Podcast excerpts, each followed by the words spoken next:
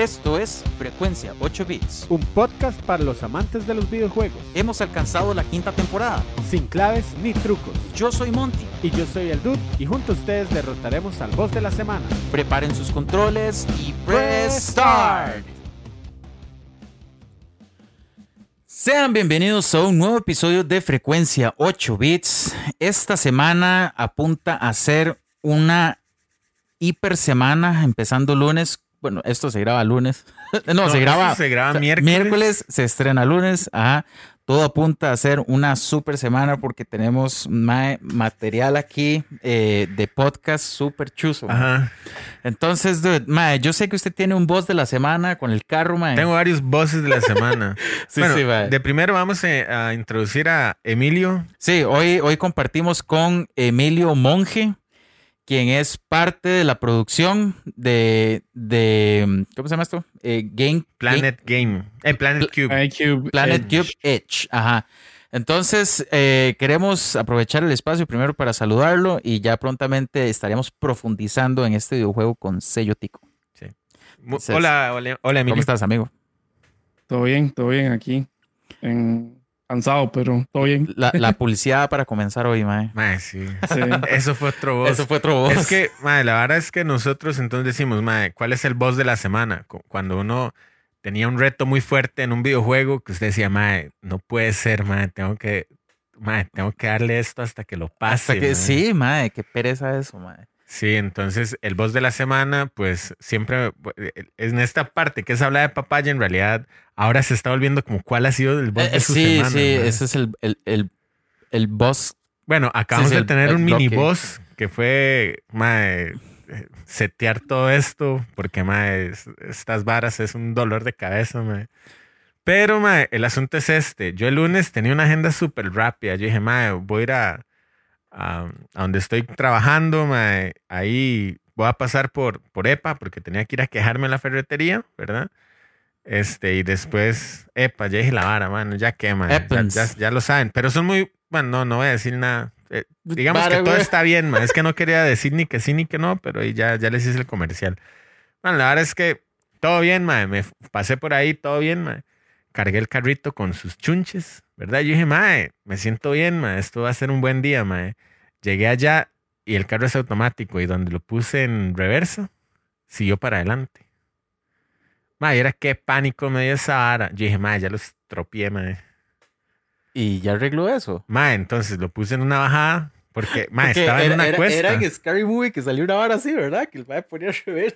Mae, yo lo puse en reversa. Sí, adelante, eso me pasó exactamente, mae. Mae, lo puse en reversa y se fue para adelante. Y yo como, oh. Mae, me acordé de esa escena, mae. Mae, entonces yo con todo el cuidado lo puse en un planito y dije, mae, voy a ver qué pasó. Reversa, para adelante. Y yo, mae, no lo puedo creer, mae. Yo todo preocupado. Ahora Yo dije, tuviera así, mae, un carro al frente. yo, yo estaba, mae, y el, el carro tenía 10 sacos de cemento. O sea, yo, mae, no puedo empujar esta vara. Ma, Pesa es que aquí, eh, 500 aquí. Emilio no sabe, el dude eh, en su tiempo libre, manager, ma, que es al revés. En, su día a día, el ma es arquitecto, entonces anda jalando. Es Bob. Constructor. Y cuando hago el pop- podcast soy Bob. El dude constructor. Ma, entonces fue todo un tema, ma. Llegué a las 9 de la mañana y yo tenía que salir a las 10, ¿verdad? Ma, me fui de ahí a las 3 de la tarde, ma. Qué asco. Ma, y ese calor, porque ya está dejando de hacer viento, ma. Entonces, ma, ese calor y, y, a, y a la juela, ma. Yo no sé dónde se mil. Ma, se hubiera puesto a grabar como TikToks con los albañiles de esa vara que, se, que les agarra como a hacer de Avengers.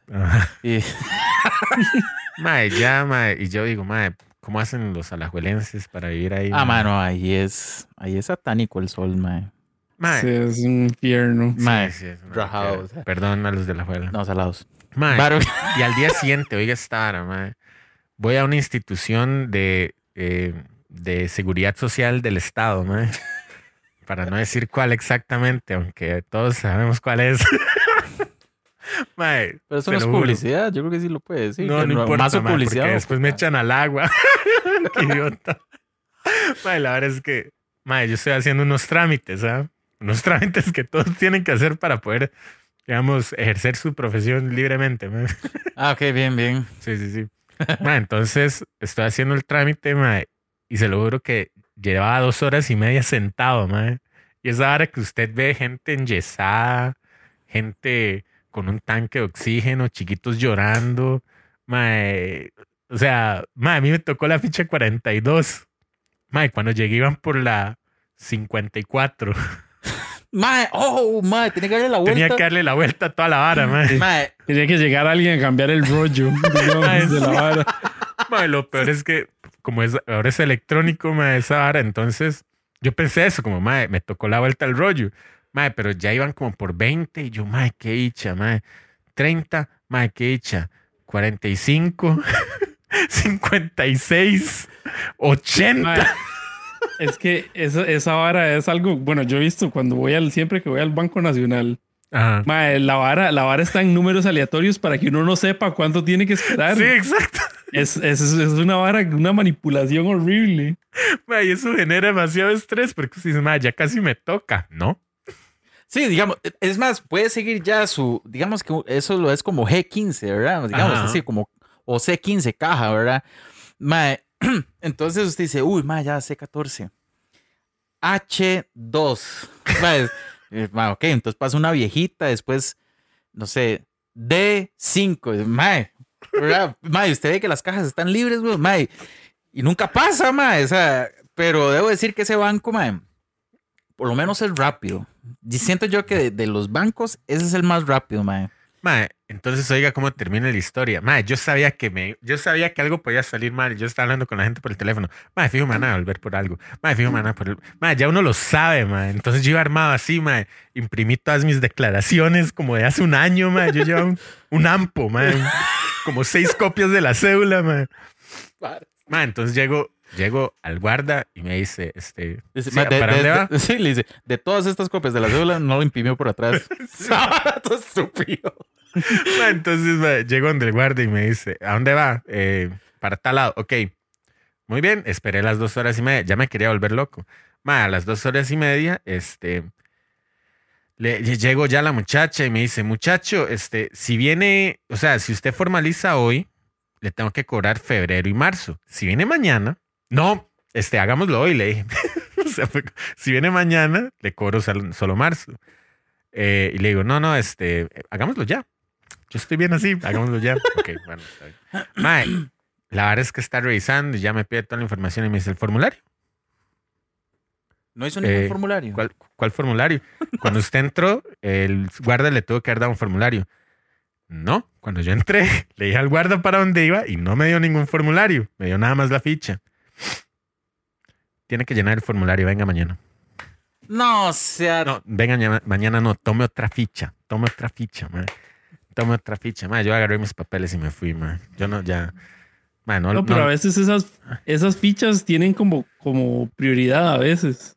yo no sé. Para Mae, mí ya yo, fue- yo- le hubiera dicho, mae, deme el formulario y yo no me muevo esta silla, voy a, Mae. voy a escribirlo aquí. Yo le dije, más es más, yo le dije eso, vea. Yo le dije, vea, muchacha. Porque a mí me ha tocado llenar ese formulario. Yo le dije, es un formulario. vea muchacha, en estos momentos me odio. Yo se lo puedo llenar aquí. Y me dice, ahí fue donde me dijo, no, tiene que tomar otra ficha. Entonces yo agarré mis papeles y me levanté. no se sintió como Beetlejuice, O sea, Usted no, no, mae, película. Entonces oiga, esta vara, me levanto mis papeles. Muchacho, siéntese, siéntese. ¿Por qué se ataca? Siéntese. ¿Le dijeron eso? Sí, siéntese. Entonces yo me siento, ma, yo digo que me están diciendo que me siento y me siento y le digo, ¿qué? Porque para variar tienen ese acrílico que uno no oye nada. Ah, sí, mae. Ma, Es todo lo peor. Me siento y me dice, es que ¿por qué se, yo le estoy ayudando, que no sé qué? Eh, y le digo, algo me dijo y yo le dije, no, no, muchacha, así. Ya, ya, ya, ya, ya estoy como que bien, ¿verdad? Ya. Ma, me levanté y me fui. Me mandan hoy un correo, con eso termina el voz de la semana. Me mandan hoy un correo que dice, como usted está en un proceso, como usted ya tiene un proceso abierto ahí, todo bien, se está resolviendo. Este, eh, le recomiendo que no vaya a ventanilla a inscribirse, porque si no le van a devolver por estar moroso. o sea, fue como, ¿what? O sea, que igual hice tres horas, que si hubiera hecho las tres horas, igual no hago nada al respecto. Qué pereza, mano. El, el dude siempre tiene ahí Man, un, un boss de la Suertes, semana. que a mí no me a mí no me va tan mal en la vida. A mí no me va tan feo, No, mae. no, no. El boss de la semana. De hecho, yo creo que no tengo. No, no, no, no. Creo que no. Mae, ¿cuál fue el boss de la semana de Emilio? mae? Mae, sí. Bueno, Sí, mae, que tira- de hecho que salió, salió un juego que llevábamos juego. siete años, Y... siete años. Y di que, mae, que hemos pasado viendo gente jugándolo, mae, y, y se les rompen las varas y eso es horrible. O sea, el juego Ah, no está, no está malo, pero mae, encontramos varas que, que, que son huesas. Digamos, eh, yo diría, yo diría que la, que la huesa fue eh, que en el primer día nos dimos cuenta que creo que en Play no guardaba el progreso la vara. Está loco. Y entonces la gente estaba jugando y no se les guardaba el progreso. Literalmente lo peor que puede pasar es meterle una hora al juego y que no... que no haga nada. y o sea, que que, no sea como el dude ahí donde fue. Exacto. Entonces los maes se salían y, y el día siguiente iban a continuar y es como, mae, pero ya pasé este nivel. Y, Pero bueno, eso es, eso es porque nosotros, bueno, nosotros hacemos una parte y alguien más portea las otras consolas. Y entonces, mae, nosotros llegamos y cagamos al mae del porteo y mae, esta vara está desmadrada, mae, arréglelo. Por dicha en Play, las varas uno las puede arreglar en dos toques, pero, pero, pero sí, eso fue bastante hueso. Eso diría que fue el boss de la el semana. voz de la semana. Y está bien el Está bien dar. Sí, porque yo no sé si el momento en que ustedes lo tiran, están todos reunidos o cada quien está por WhatsApp. Pero, mae, o sea, lo que es el lanzamiento y que además no se puede guardar. ¿no? mae, porque de hecho estuvimos viendo algunos gameplays, mae, de un mae español, mae, como en julio del 2022, que yo asumo que son ahí, no sé, betas o pruebas o qué. Sí. Ujú. ¿verdad? Pero de no, se ve, se ve bien, a mí me gusta y de, ya que lo lanzaron de una forma oficial, ya deben ser muchos menos los- las cosas que deben suceder, pero digamos, esa, esa está bien hachuda. Sí, sí, no, igual hay, igual hay broncas, pero ya ninguna tan, tan huesa. Ya ninguna como la del dude. Sí, sí. No, No, no, no, no poder guardar es terrible. Sí, man, sí, es muy fuerte. Bueno, y no sé, no sé qué, qué otra cosa nueva hay. De- la semana. Pues no, no, yo no tengo así como nada nuevo en la semana, soy mae bien aburrido. Pues no, está bien. Lo que no está tan aburrido es. Vamos a ver. El bloque de las noticias. Sí, bueno, eh, tenemos la noticia, digamos, estelar con la que abrimos el, el bloque y es el lanzamiento de Planet Cube Edge, que es un juego eh, de estudio costarricense, Sun Entertainment, que es un conjunto de, pongámoslo, compatriotas, ¿verdad? Que desarrollaron un juego que está en Play 4, Play 5, eh, Xbox Series S, Xbox Series X, Nintendo Switch, Steam, está en todo lado. Y este vamos a profundizar un poquito más porque el invitado de la semana es una persona que estuvo involucrada en el desarrollo del juego. Aparte de, de- de esta noticia, no sé si tenemos algo más. Eh, hay una pro- probable colaboración casi que cuajada entre Hideo Kojima y Xbox, y Xbox. Game Studios. Ajá, así básicamente como que todavía no se sabe muy bien qué es la vara, pero vamos a encontrar chocheras de este mae que ya es bien sabido que es un hiperdirector y un hipertodólogo. Sí, man, a mí me cuadra mucho. A mí el- también me cuadra mucho el como Instagram. sí, mae, un chuzo ese mae. Sí. Ok, este, entre otras cosas, también tenemos el un, digamos, un prelanzamiento de lo que sería el nuevo juego de Diablo, que tenemos como una jugabilidad de acceso anticipado para un juego beta de Diablo. ¿Qué es esto? 6. Cuatro. 4. Diablo 4. Parece leer cuatro. Bien, ok. Sí, eh, además de eso tenemos como la, la extraña curiosidad que nos topamos con que la nueva película de Super Mario eh, va a tener un estreno en América antes que en Japón. Sí. Eso fue como muy raro, mae. Y yo creo que ya dejó de ser chisme, ya es algo más, más confirmado. Que al menos en este lado del mundo, por lo menos eh, América y todo esto, va a ser el 5 de abril. Y eh, en Japón El 28. 20, o sea, mae, un montón de días después. Me parece algo muy inusual que pase. Pero, mae, las teorías van en que como está metido Illumination y que la vara es gringa, entonces, di, mae, como que esto va por ese lado. O mi teoría está en que mm, tal vez este lado del mundo ha prestado un mejor interés al lanzamiento, al lanzamiento Sí. del videojuego. Pero, mae, no sé, no sé qué está, o sea, tampoco es algo malo, pero que, o sea, es inusual por el hecho de que Nintendo está respaldando totalmente la película. Entonces es como, de, bueno, dichosos los de este lado, esta vez nos tocó a nosotros, vamos a tener la película. Otra noticia que estoy seguro que va a alegrar a la gente que trató de comprar la suscripción con VPN y no lo logró, porque Sí. yo lo hice muchas veces, es el PC Game Pass. Al fin llega a algún, varios países de Sí, Latinoamérica. entre esos nosotros, entre esos Costa Rica. Entonces, ma, es un súper paquete, la verdad que digo lo del VPN porque yo lo logré de esa manera, pero ma, traté de hacerlo con algunos otros compas y no se logró. Bueno, la cosa es que al fin ya tenemos el PC Game Pass para eh, Bolivia, Costa Rica, Ecuador, El Salvador, Guatemala, Honduras. Y bueno, nos, nos llega, digamos, la posibilidad de poder jugar estos títulos que por sí Microsoft como que Microsoft Los- está tirando Sí, todo, mae, o sea, Microsoft está muy hachura. Pues sí, somos, formamos parte de esa lista que está bastante grande, o sea, países como Albania, Bosnia y Herzegovina, Croacia, El Salvador, Honduras, Kuwait, Luxemburgo, Oman, Panamá, etcétera. O sea, ya era estamos- hora. Ya era hora y estamos metidos en esa lista. Así que uh, es hora de darle madre. ¿Alguna otra noticia, tú? No sé. No sé. Eh, creo que esas son las noticias. Creo que de la semana pasada salió el, el VR. Ah, el. VR, mae, el anuncio de Ozzy Osbourne. Qué bueno, mae. Ahí lo compartí en redes para que lo vieran. Es mae, el anuncio es buenísimo. Es como que está Sharon y Ozzy que, que se van a se van para Inglaterra, están empacando cosas y Ozzy no hace nada por estar jugando con el VR, eh, mae, y lo dejan tirado. O sea, porque al final del anuncio es que ya todo, no hay nada en la choza, el mae está jugando Horizon, mae. Los anuncios de PlayStation son bien tuanes. Mae, son bien cool, son bien buenos, mae. El que estuvo antes de este, que era lo de la vara de, de Ragnarok, que eran con este, ay, mae, un montón de actores, mae, que salía John Travolta, salía este mae, mae, que era- Padre e hijo. que, ajá, que era como una terapia de padre e hijo, mae. Sí. Son buenísimos, mae. Bueno, con eso terminamos el bloque de noticias. Y de inmediato nos vamos a El saludín. Los saludos de la semana, dude. Mae, yo tengo uno en particular porque hice un trato con un- una alumna. Resulta que yo siempre voy a dar clases con camisas de frecuencia 8 bits. Siempre voy a dar clases. Mae, es Muy que bien. aquí, para Emilio, mae, aquí donde usted ve este tarro, yo soy profesor de inglés. Ah, ¿Verdad? Siempre voy a dar clases Ah, con, con, con camisas del programa, pero dice una alumna que siempre voy con la misma. Pero porque ¿De tengo verdad? tres de la, tengo tres del colores ya del mismo está diseño. pensando como Mark Zuckerberg. ¿Verdad? Ma? Entonces Claro. voy con la que es el logo del programa, que no Ajá. dice frecuencia de 8 bits, sino dice F8 bits. Ah, La verdad es que me dice la alumna, eh, ¿qué es eso? ¿Cómo se llama su programa? Y no sé qué. Bueno, entonces le pongo, eh, es así, así, eh, búsquenos, ¿verdad? Y me dice, eh, sí, yo los busco. Y yo se le va a olvidar.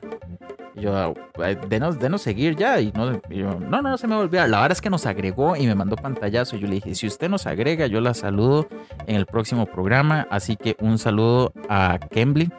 Que debo decir, Kembly, sorry, porque siempre se me enreda su nombre. Es que yo tengo esa alumna que se llama Kembly y tengo una que se llama Benly. Bentley. Benly y Kembly. Ma, Wow. Entonces es como, como que si yo agarrara los dos nombres, es, es como una evolución de un Pokémon. ma. Una tómbola.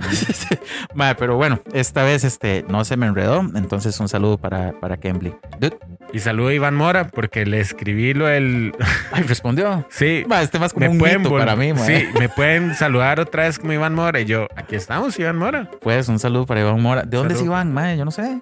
No sé, le- Ma, es, un- es como Yuke. del Iván Mora, Yuke. si nos está escuchando, escríbanos un correo y nos dice de dónde es. Bien, así. Ahí tenemos. Este madre tiene una- un chat de nosotros de episodio en episodio. Sí.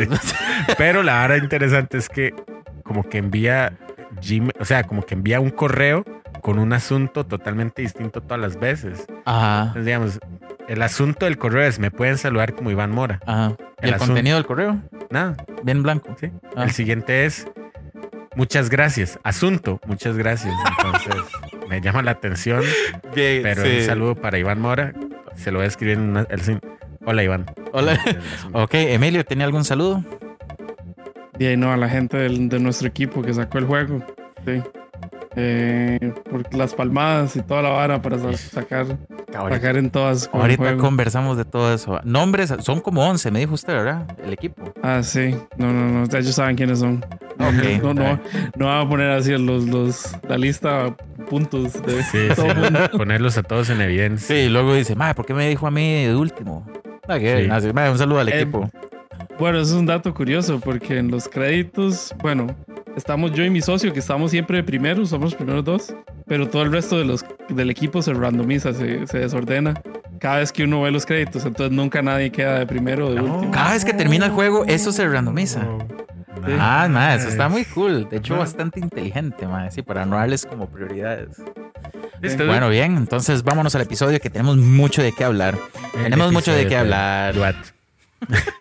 Bien, ok, gente, vamos a ponerlos al corriente nuevamente porque entre tanta hablada de papaya, entre tanto saludo, tanta noticia, tanta información que no sirve para nada. Sí. Este, bueno, tenemos a Emilio Monge, una persona que está involucrada en el equipo de Suma Entertainment, eh, los cuales lanzaron un videojuego. ¿Cuándo fue el lanzamiento, mae? El jueves. El jueves. 23. Hace una semana. Ujú, La semana pasada. Eh, los cuales el producto que sacaron fue Planet Cube Edge. Ok, está en todas las plataformas. Eh, está en Steam, está en Play 4, Play 5, eh, Series X, Series S. No sé si está en Xbox One. Sí, sí, está en También. Xbox One. Ok, y. Nintendo Switch. Ok, entonces, gente, no hay excusa para no jugar este juego. Y este, le damos eh, Press Start para comenzar. Bien, ok, madre, tenemos mucho de qué hablar. Empecemos con la pregunta que siempre le hacemos a los a invitados. todo el mundo que viene aquí. Porque esto es muy importante para trazar cómo se llegó a esto. Emilio, ¿cu- ¿cuál es el recuerdo más viejo que usted tiene con videojuegos? ¿Cómo comenzó ese Uf. mundo? Eh, bueno, yo tengo. Creo que mi recuerdo más viejo es jugar en la Commodore 64. Porque mi hermano tenía una Commodore 64. eh, que tenía juegos bastante tuanis. No era como. No era cualquier gajillo ahí, digamos. Yo, yo gente que creció con Atari. Y la gente piensa que, que el Atari y la Commodore andan como por la mismo lado. Pero no, mal. Los gráficos eran tuanis de la Commodore 64.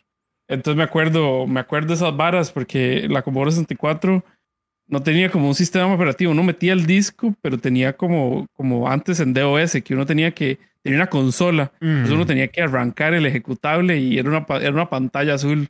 Entonces lo que me acuerdo es el monitor de la Commodore 64 en azul con la liniecita de escriba el comando. Eso creo que es como lo más... Y yo solo lo usaba para jugar, porque creo que mi tata la compró para brete en ese momento, pero... Me pasó a mí hermano. también. Lo que pasa es que mi tata, al, al ser contador, mae, vieras como si nos trazó la línea, mae, de decir, aquí nadie juega, mae. Porque el mae decía, como todos los tatas, por ejemplo, que si conecto a Nintendo, jode el tele. Entonces, si mi tata decía, como si yo pongo un juego específicamente, se le va a borrar el, el registro y los libros de, de conta, mae. Entonces, yo nunca jugué en compu.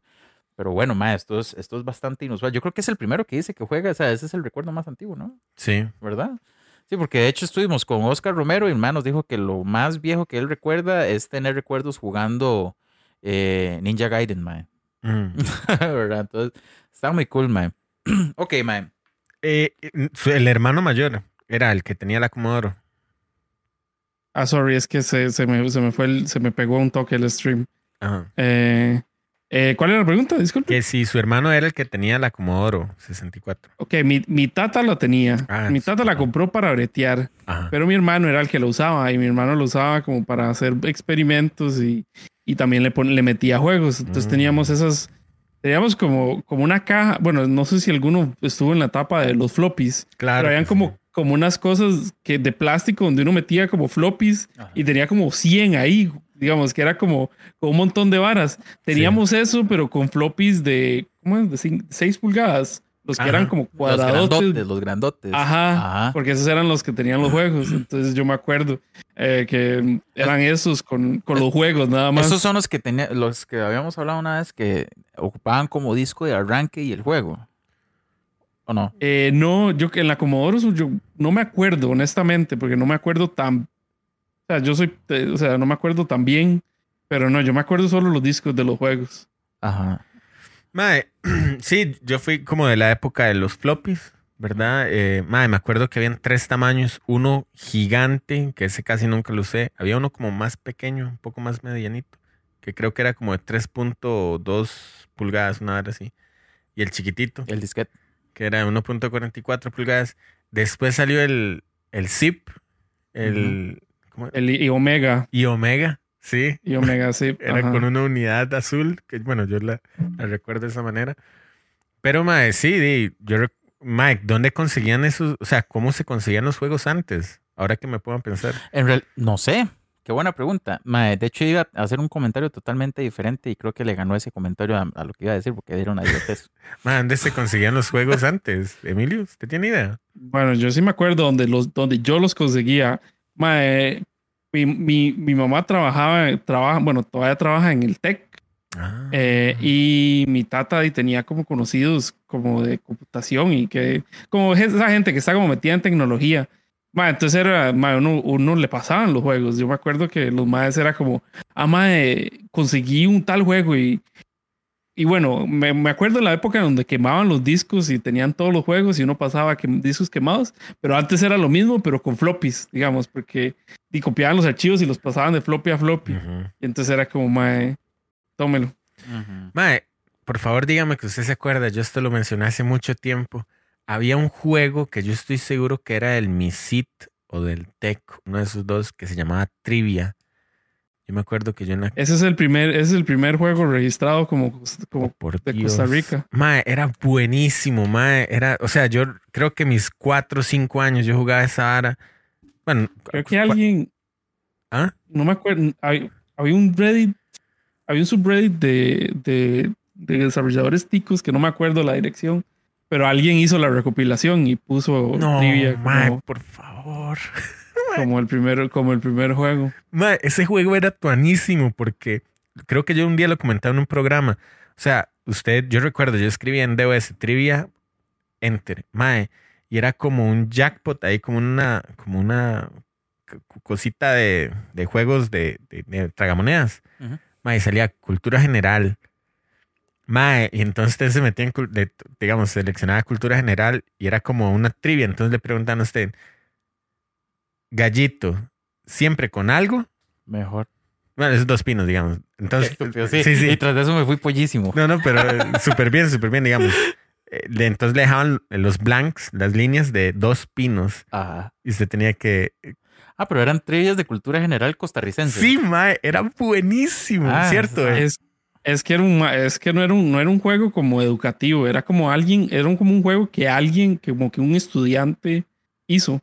Y después como que ese mae lo pasó para por todas partes Mae, y se pasaban. yo recuerdo jugarlo. Es más, ese es uno de los santos griales, mae. Si usted me dice que existe un subrate, ahora yo no voy a dormir buscando ese juego, mae. Mae, No, o sea, no está, no está el juego, pero está como Ah. la mención. ¿Qué Ve, aquí está Feria, Feria Científica Salesiano Don Bosco Trivia para MS2 del 89. 80 y O sea, que este estaba viendo la información, pero mae, peleé los guachos. 80. Mae, en ese año nací. Salesiano. Mae, ya lo estoy buscando. Sí, sí, mae, de hecho Ahí- yo lo estaba tratando de Ahí buscar. le, ahí le puse el link del, Ay, del post que alguien hizo. Mae, Obviamente ya está desactualizado, pero ahí, ahí está la mención. qué yo nunca lo jugué, mae. Qué, Pero, pero sí lo conocía. qué emocionante, mae. Qué no lo puedo creer, mae. Mae, es que, se lo juro, mae, esa era mi época, como de Lemmings y... Qué bueno, Lemmings. Mae, todos esos juegos. Así en, en PC, mae. Ujú. Man, ni siquiera no le decía PC en compu, mae. O sea, de la compu. Sí, mae, qué buena nota. Entonces, la Commodore 64. eh, Sí. Ahí nació todo. y después de eso, ¿a qué saltó? Mae, creo que después ante. Creo que, creo que tuvimos compu como ya de verete, que yo no jugaba, pero mi tata jugaba Flight Simulator. Entonces, Ah, qué bueno. eh, mi tata jugaba y me ponía. O sea, como que mi tata era el que jugaba, pero mae, ese juego era complicadísimo, digamos, porque ocupaba todo el teclado y me daba a mí el manual. Y es como, mae, dígame cómo, cómo bajar los flaps. Y yo, mae, con coma. Y entonces yo, se- yo, yo era como el copiloto de, decirle cool, las teclas. Porque, mae, pero el juego era complicadísimo jugar y era horrible también. O sea, parecía, parecía como Star Fox de Super Nintendo, pero sin el sabor, digamos. Qué Eh, bueno. A mí, yo- a mí me cuadra mucho Star Fox. Sí, sí, pero ese juego es, es feo, digamos. No, no, no es O sea, como que, que es uno que- lo que vea se ve poligonal. En ese sentido. Ajá. Ajá. Sí, sí. Sí, sí, era como los, los primeros experimentos en 3D. Entonces, Ujú. Flight Simulator el primer Flight Simulator se veía así. Star Fox de Super Nintendo. Mae, Qué sí. bueno, ma. Y pe- pero es que con ese, mae, también yo tenía un amigo, bueno, que lo he comentado acá, eh, Gabriel, que, que creo que escucha el podcast, también tenía Flight Simulator.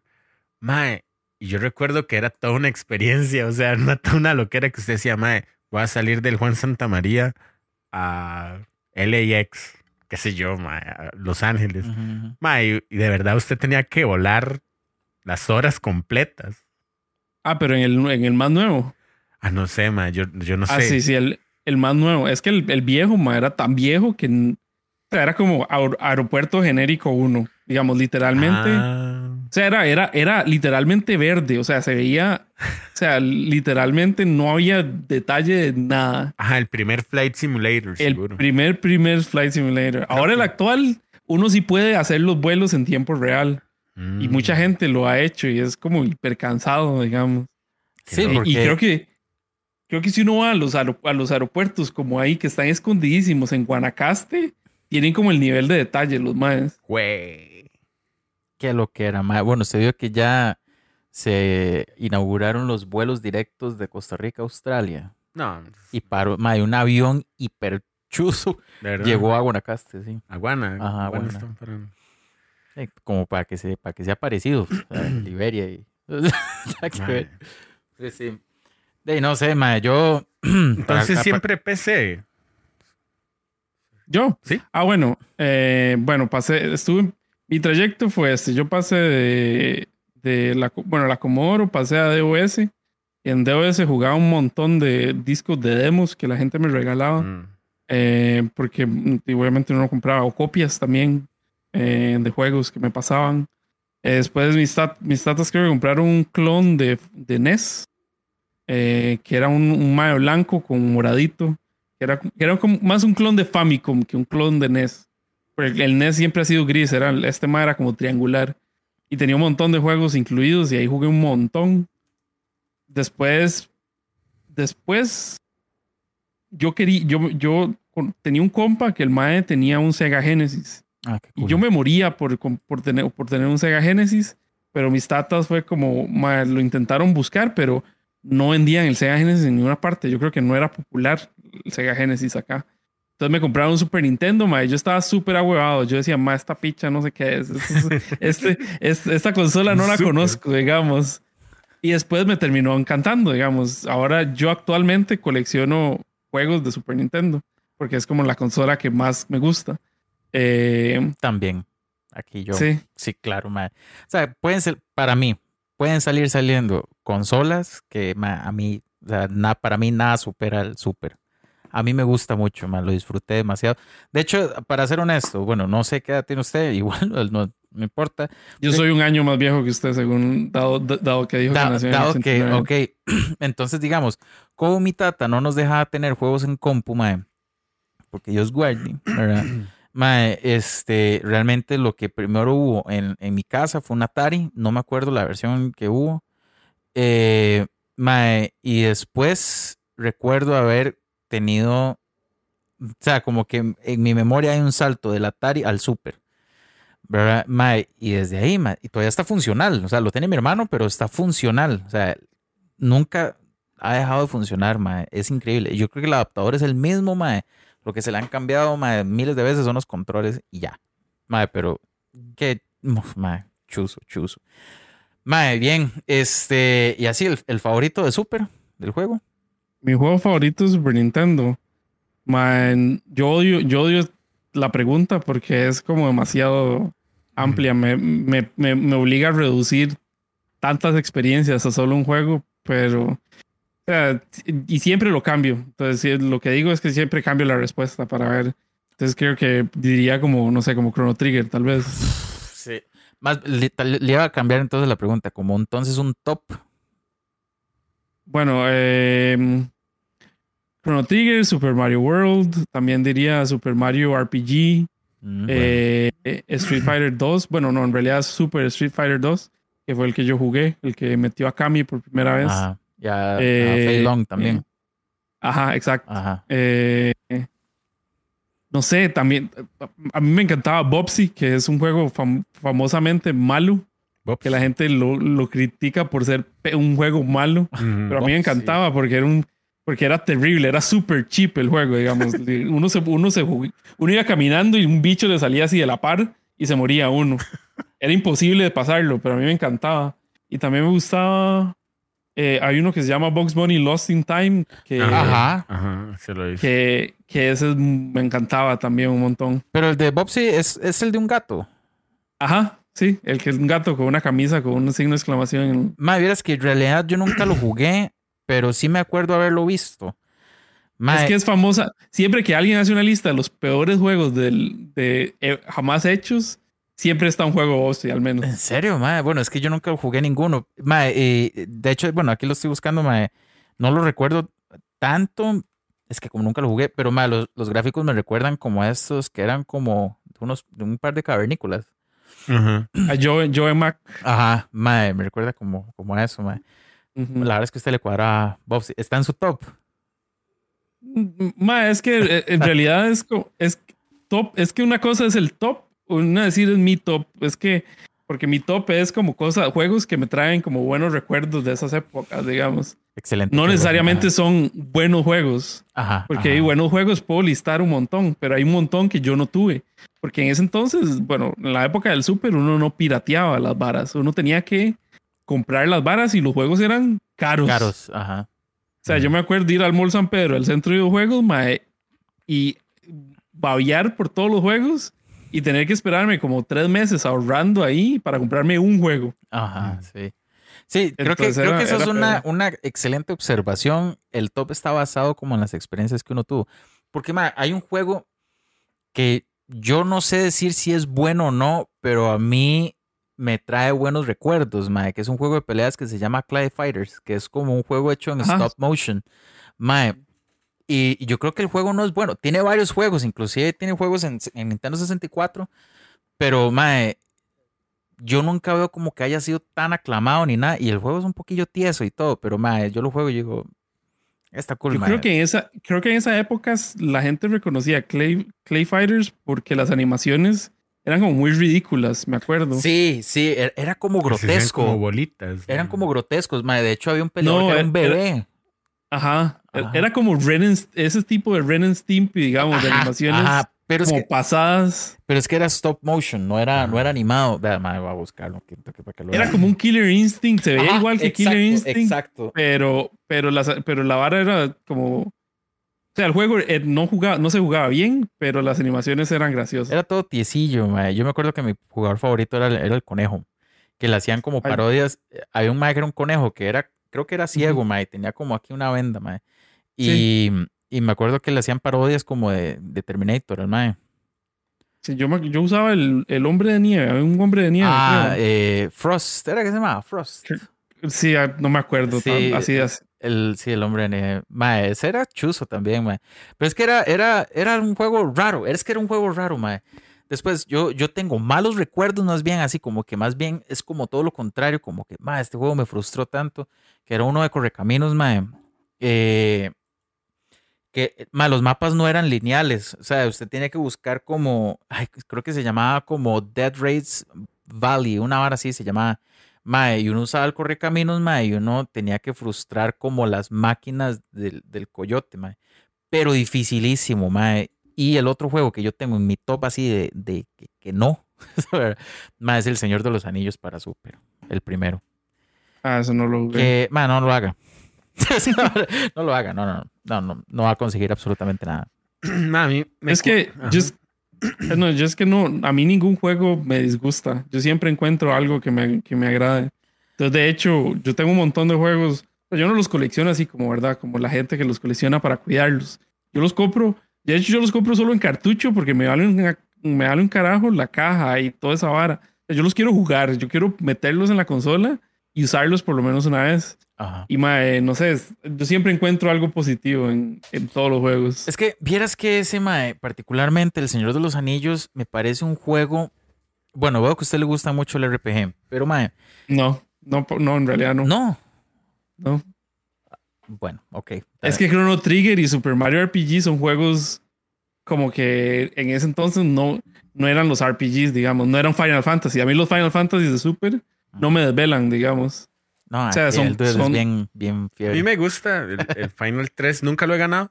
lo he intentado ganar como unas cinco veces. Siempre lo dejo tirado. En algún punto lo dejo tirado. Pero Pero, madre, verás que este juego, El Señor de los Anillos, es muy lento, madre, y realmente no, no veo que se parezcan nada al relato del libro, madre. Usted empieza con Frodo, madre, saliendo de la comarca, está Gandalf y como que la gente está festejando, todo el momento ahí va bien. Pero usted puede salir de la comarca en varias direcciones, puede salir solo. Pero, madre, si usted quiere que, que Sam lo acompañe, eh, mae, usted tiene que ir a buscar unos lentes, madre, en unas cuevas, madre, y le salen orcos. Pero, madre, vieras que juego más, o sea, madre, búsquelo. Pero, madre, no, no, no. Bueno, a mí no, nunca me logró atrapar, madre. Sí, aquí lo estoy viendo. Sí, ya está. Mae, eh, y yo traté de buscar como el final y todo, mae, y realmente ni lo recuerdo. Yo creo que ya lo vi. Pero, mae, no, yo tengo ese, El Señor de los Anillos, la, la Comunidad del Anillo. O sea, y no, no, no lo logré, mae. Pero sí, mae, eh, a mí me recuerda, ahora que me enseñó el de Bob, si era. Ajá. Mae, dos juegos que para mí también eran como, como de, de cuando yo estaba carajillo. Uno era Prehistoric 2 Prehist- Y el- Qué bueno Prehistoric. y el otro era Titus the Fox, que era de la misma gente que publicaba Es el, Prehistoric. que, que es, el, es, el, es el nombre, es el que le dio el nombre a la empresa. De verdad.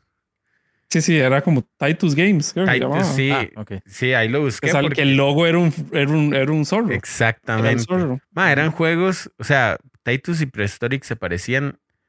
Ma, yo creo que tal vez Prehistoric lo llegué hasta el final. Creo que ese juego era bastante frustrante, la vara de, de que usted tenía, creo que solo, bueno, empezaba con una cantidad limitada de vidas y no era como, como ahora, que usted tiene continuous fácilmente. Sino, ma, usted moría y va para atrás de, de cero, ma. Igual Titus, no recuerdo muy bien, pero era ma, como un zorrito que andaba caminando ahí en calles, eh, como callejones. Un gato o zorro. no- bueno, es zorro, pero bueno. Ah, Ustedes han visto como Superman 64, siempre dicen que es el peor juego. Superman Jamás hecho. 64. Ajá. Ajá. Ese está hecho por Titus. Está publicado ¿De por verdad? Sí. ¿Qué lo que era? A mí me parece, Yo bueno, creo que por ahí Titus murió. Sí. Prehistoric Man tenía como, me parece, una jugabilidad como muy rápida, ¿verdad, mae? Ma, sí, los soniditos. Bueno, es que el parlante que yo tenía en la compu no era Sound Blaster, ah, era el puro parlante de la compu. Ma, pero tenía animaciones vacilonas. Sí, sí, sí, como el mae era muy, mae era un mae muy cool. Muy cool, ma. Era un mae muy divertido. Sí, ese, ese tipo de juegos a mí me cuadran. De hecho, eh, había uno de SNK que yo jugaba en el Real Cariari, que era de dos maecillos que usaban yoyos y yo creo que se llama como Spinner algo, mae. ¿De verdad? Chuzo, mae, y lo gané a pobrecita mi mamá, mae. Gastaban fichas para, para que yo, mae, jugara. Pero bien, mae, comencemos eh, a lo que vinimos, mae. Primero, uy, mae, tal vez si nos puede comentar un poquito como de qué es Suna Entertainment, mae, y, y cómo nace este proyecto, mae, que, que la verdad, por los gameplays y opiniones de gameplays, es un juegazo, mae, lo que tiraron. Bueno, Sun Entertainment somos unos desarrolladores costarricenses de juegos. Eh, en en general, nosotros tratamos de hacer solo juegos, pero hemos hecho cosas que ya caen en el borde de es un juego o no, pero tampoco hemos hecho como cosas que no son juegos así directamente. Eh, otra, también ayudamos con un proyecto que se llama Dolify, que fue, se volvió popular en algún momento, que la gente se hacía como avatares Mm, como de, de bichitos tipo Pixar. Eh, Ah, sí. Pero bueno. Pero bueno, Suna, eh, Suna en realidad nació, yo no estaba cuando nació. Suna en, reali- en realidad creo que fueron dos, dos compas, un artista, dos artistas que se reunieron para hacer el juego, hacer como una empresa de juegos, porque uno era, un- uno era animador y el otro no me acuerdo qué era, porque no lo conocí mucho. Eh, y resulta que querían hacer un juego, pero no tenían programador, entonces ahí fue donde se unió mi socio. Mi socio fue el que estaba ahí. Entonces, entonces pasó a ser tres personas. Y en ese entonces todo el mundo era como en su tiempo libre. Eh, y bueno, y luego, luego, luego yo, yo me uní, que bueno, ahorita puedo elaborar como en mis inicios personales, pero de- luego yo me uní a ayudarle a mi compañero como a, a hacer ciertas cosas porque nos conocimos en una empresa de desarrollo de juegos. Eh, luego, en es- luego se fue uno de los artistas, digamos, uno de los fundadores se fue Eh, y poco después de que yo me uní, se fue el otro, funda el otro artista fundador. Entonces quedamos mi socio y yo, como haciendo, haciendo, haciendo juegos. Al inicio fue mucho como, eh, bueno, y bueno, por ese entonces, creo que por X o Y razón, yo, yo ya no estaba trabajando y mi socio fue como, yo sé que, digamos, porque yo, yo soy graduado de computación, me dijo, yo sé que si usted lo dejó quieto un toquecito, o sea, si yo no le digo esto ya, usted se va a ir a bretear en Amazon otra vez y le va a pegar un montón y usted ya no va a poder, ya no va a volver a la, a, la, a la, industria, porque en ese entonces como que yo dejé de estar, o sea, como que dejé de trabajar. Em, entonces el madre me dijo, madre, yo quería iniciar esta empresa, madre, démosle viaje. Y entonces yo me uní y ahí estuvimos haciendo, hacemos mucho lo que es outsourcing para, para otras empresas, pero siempre haciendo juegos. Y bueno, entonces entre el outsourcing siempre estuvimos trabajando la IP propia, que es este juego. Y este juego eh, me precede a mí, digamos. Ese juego estuvo cuando los dos fundadores estaban, digamos. Y hubo muchas iteraciones del juego. Antes era color, antes eran cuatro personajes, era multiplayer local y cada personaje tenía sus cosas. Y bueno, nosotros pivot, en algún momento se pivoteó a hacer solo un personaje y reducirlo a la, a la paleta de colores para hacer el arte más fácilmente. Y bueno, ahí lo íbamos breteando en el, en el tiempo libre. Y luego cuando ya empezamos a hacer como outsourcing y teníamos ingresos, pues bueno, entonces algunos trabajábamos en outsourcing y otros trabajaban en la IP propia, que es, que es Planet Edge. Y así fue por mucho tiempo, por eso decimos que el juego se estuvo en desarrollo como por siete años, pero siete años que no estuvieron como, obviamente, es tiempo completo, nadie. Eh, o siete, no todos, bueno, perdón, no nadie, sino que no todos los años estuvimos tiempo completo. No es como que siete años todos los días trabajando en esto, porque lo hubiéramos sacado más rápido, sino como ya en los últimos años, cuando la empresa se estabilizó y teníamos dinero, vamos como que la gente que trabajaba en outsourcing hacía el dinero para pagarse el salario a él y también pagar el salario de alguien más que estaba trabajando en IP propia. Entonces ya ahí sí el juego empezó como a agarrar ritmo. Eh, y bueno, nosotros estuvimos pulseando publisher eh, eh, para sacar el juego y nunca, nunca lo logramos hasta como el año pasado, que casualmente conocimos a alguien que, que, era un publisher. El publisher es como una figura esta, ¿verdad? Que, que le da dinero a uno y es como, saquen el juego, nosotros les ayudamos con mercadeo, les ayudamos con el porteo de, las, de, los, de los juegos, etc. Como una figura que normalmente la gente ocupa. Eh, no es necesaria, Vamos, porque uno puede sacar el juego por sí solo, pero es, literalmente no, no está en nada uno si lo hace así. Es como que la figura es muy importante para todos los que hacen juegos. Vamos, eh, muchos juegos salen sin publisher y mueren en el, en el silencio, digamos, nadie sabe quiénes son. Em, y bueno, hasta entonces el año pasado conseguimos el publisher. El publisher fue como, madre, ustedes, ustedes dijeron que lo iban a sacar en un año, madre, tienen que sacarlo en un año. Entonces ahí sí le pusimos PIP eh, para sacarlo. Y bueno, ya aquí estamos, básicamente. Ma, ¿Y cómo les fue en la época del, del, parón por la pandemia y todo esto? ¿O eso no fue un impedimento para ustedes? Honestamente, a nosotros no, no nos afectó, eh, porque de nuevo el outsourcing venía de afuera. Y, bueno, creo, que nos sirvió como una transición para la empresa. Digamos, porque la empresa antes, me acuerdo que yo hablaba con mi socio, porque aunque él es el principal, siempre como tomamos las decisiones como en conjunto. Yo le decía en ese entonces, yo creo que work from home sería tuanis para la gente que... Y antes era mucho como, mae, bueno, fíjense ustedes, no sé si les tocó, pero antes era, ah, mae, le doy un día a la semana, a lo más, o le doy dos días así, ya violentísimo. Ajá. Y la pandemia como que ayudó a la empresa a modernizarse a, bueno, está bien, trabajen en la casa, de la gente. Y, y, es que los juegos también es particular, porque los juegos es un, un esfuerzo muy creativo y es muy difícil como hacer esa vara. Y bueno, entonces ahora, post pandemia, nosotros sí, sí, vamos a la oficina unos cuantos días, pero vamos, vamos dos días a la semana. Em, pero en realidad nuestros clientes nunca dejaron de, de no fue como que dijeron, mano, eh, no vamos a hacer las varas. No es como que nuestros clientes fueran como juegos gigantescos y etcétera, pero como que ellos nunca dejaron de invertir y creo que en el mundo la inversión en videojuegos o explotó o se mantuvo igual.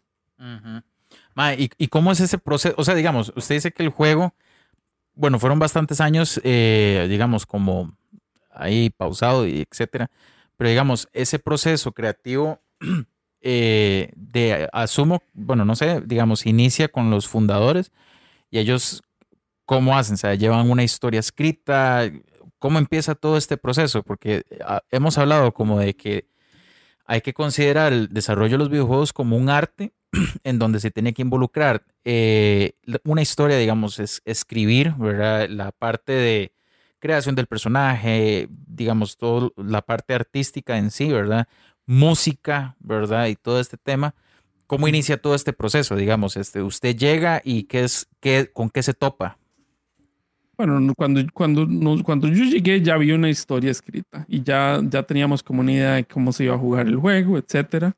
Pero era como una, todo era súper general. Y bueno, sí voy a decir que la, la historia que, que escribieron uno de los dos fundadores en ese momento, eh, en realidad se mantiene, digamos, como que él, él hizo un esqueleto.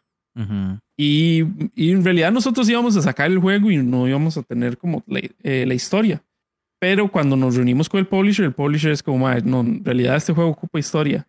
Y nosotros le dijimos, madre, en realidad nosotros ya tenemos como la idea, digamos, solo el juego no lo expresa para nada, digamos, como que tiene unas sutilezas que lo muestran, pero el juego no lo muestra, no, lo, no, es, no es como historia explícita, que se llama, que es como historia que uno cuenta, sino como historia implícita, como que ciertas cosas pasan y, y si uno pone atención las nota. Eh, pero bueno, entonces el, el, produce, el publisher sí fue como, madre, no, ocupamos una historia propiamente. Entonces esa historia se escribió.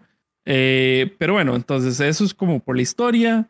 Eh, la jugabilidad fue, fue evolucionando también, digamos, muchas cosas cambiaron.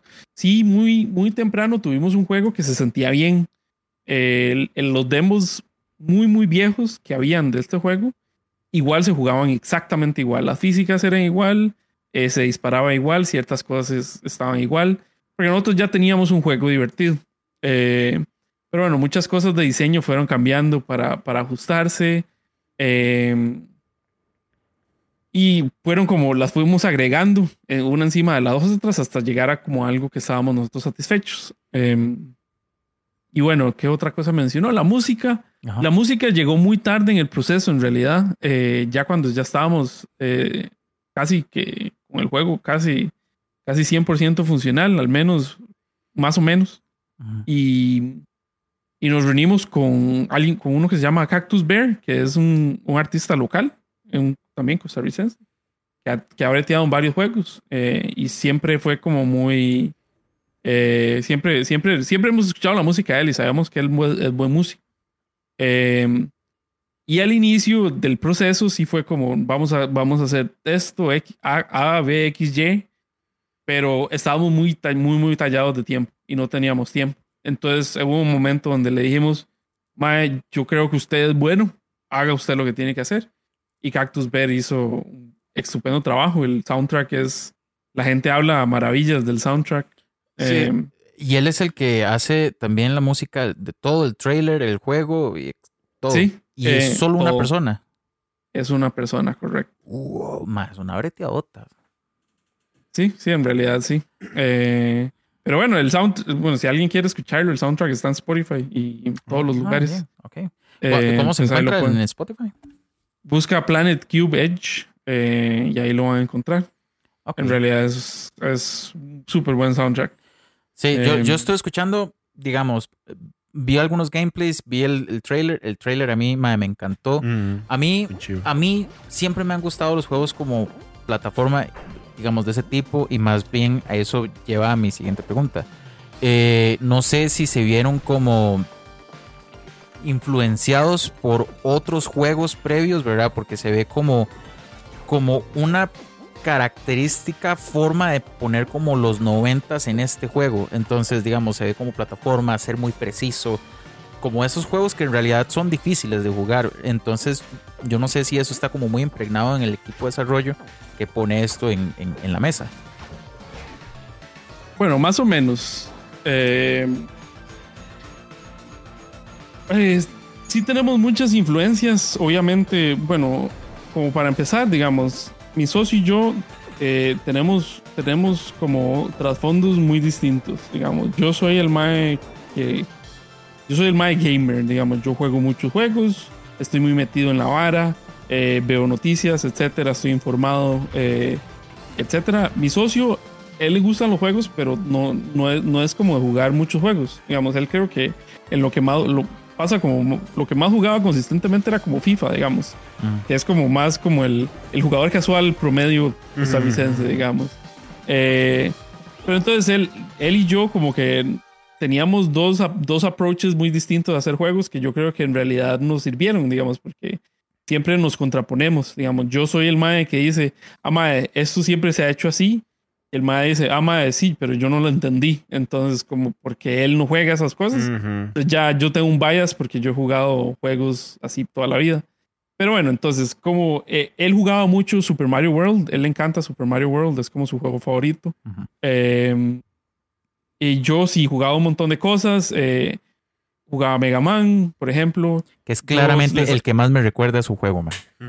Sí, bueno, sí, más o menos, pero no diría que es la influencia más grande, digamos. Yo, creería, yo, yo pensaría, la gente siempre nos dice Super Meat Boy por la apariencia del personaje, pero creo que hay mucho, mucho, mucho diseño de, de, de Super Meat Boy que nosotros agarramos. Y bueno, y también durante el desarrollo, eh, Celeste salió y fue muy popular entre el equipo, eh, porque era como precisión, plataformas, niveles grandes, etcétera.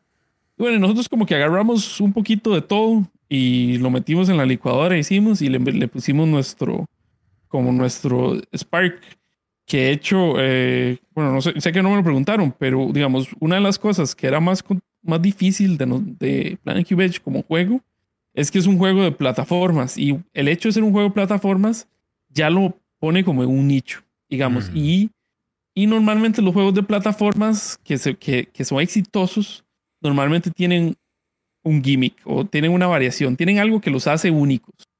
Em, y nosotros siempre tuvimos el conflicto de qué es lo que hace a este juego único. Y nosotros decíamos, no, nada. Es un juego simplemente bien hecho. Porque el juego, el, aunque el género de plataformas es muy común entre los indies, hacer un juego de plataformas bien hecho es bien difícil, digamos. No es cualquiera el que hace un juego de plataformas. Vamos, yo daba clases en la Fidelitas y yo los ponía a hacer un juego de plataformas. Y efectivamente hacían un juego de plataformas, pero hay demasiadas, demasiadas cosas que, que un juego de plataformas indie no hace, digamos. Entonces nosotros como que hicimos, ok, somos un juego de plataformas bien hecho y los maestros es como, no, pero bien hecho es lo mínimo para un juego. Y bueno, tienen razón, digamos, no es como algo, no es un factor diferenciador en ningún modo.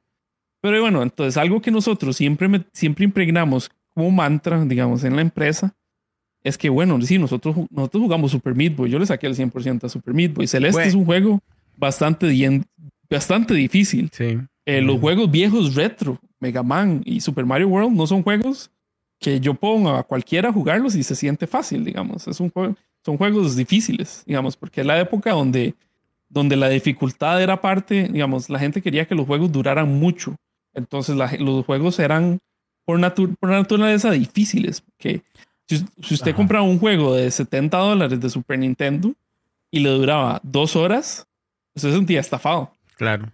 Entonces en esa época era, ese era el nombre del juego, digamos. Por eso existen juegos como eh, Ghouls, eh, Super Ghosts and Goblins, digamos, que son juegos casi imposibles de pasar. Difíciles. Ajá. Eh, entonces son juegos que se tomaron la vara muy en serio. Entonces, los noventas tienen eso. Pero ah, los, los juegos actuales, aunque la gente pueda decir, hay juegos difíciles, eso es como, es como raro de ver. Por eso Dark Souls es lo que es, porque es un juego que no le tiene a uno piedad. No le tiene a uno piedad, digamos. Es un juego que literalmente le vale un carajo lo que usted sienta. Es el boss, es el boss de la semana todas las semanas. Entonces, nosotros, nosotros al ser un juego difícil, dijimos, ok, sí, nosotros estamos haciendo un juego difícil, pero, pero ahí, nosotros no queremos que sea un juego difícil que, que solo los más cracks jueguen. Digamos, nosotros queremos hacer un juego difícil que cualquiera puede disfrutar. Entonces ahí fue donde le injertamos el mantra que es definitivo del juego, que es, podemos hacer un juego súper difícil, pero nosotros somos un juego que, que quiere que el jugador lo pase. Yo, ¿Qué- yo soy es? mucho, yo, y me parece que este juego apunta a eso, mae, yo soy mucho de, mae, de que me, soy muy fácil de ceñirme con un juego si algo no me sale en una pantalla, mae, y lo vuelvo a intentar, y lo vuelvo a intentar, y lo vuelvo a dar, y le doy, mae, y me puedo quedar tres horas ahí y no importa, o sea, hasta que yo lo logre. Me pasó, mae, por, mae, jugando Ryan Man, me pasó mucho jugando, mae, Cuphead, me pasó mucho jugando Mega Man, mae, muchos en realidad.